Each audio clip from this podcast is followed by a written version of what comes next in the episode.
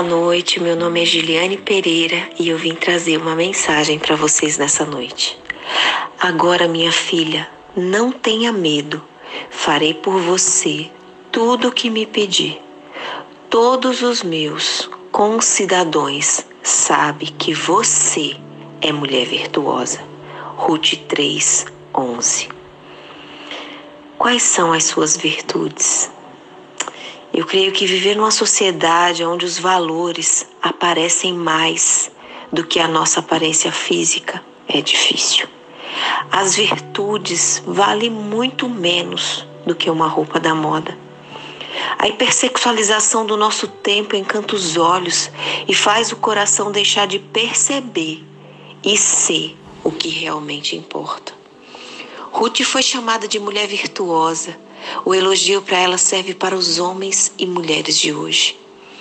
Nesse chamado que Deus nos deu de sermos sal da terra e luz deste mundo, é importante que sejamos vistos como seus filhos, que exalam o seu bom perfume através de um caráter diferente. É ser gente que ama, que se compadece, que tem palavra, coragem e firmeza para ser um discípulo no mundo que rejeita Deus. Nossos valores, princípios e virtudes precisam ser inegociáveis diante desse mundo onde desvalorizam tudo. Um coração virtuoso precisa ser cultivado.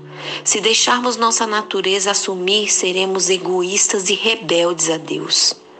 Mas quando Jesus muda o nosso interior, tudo fica diferente.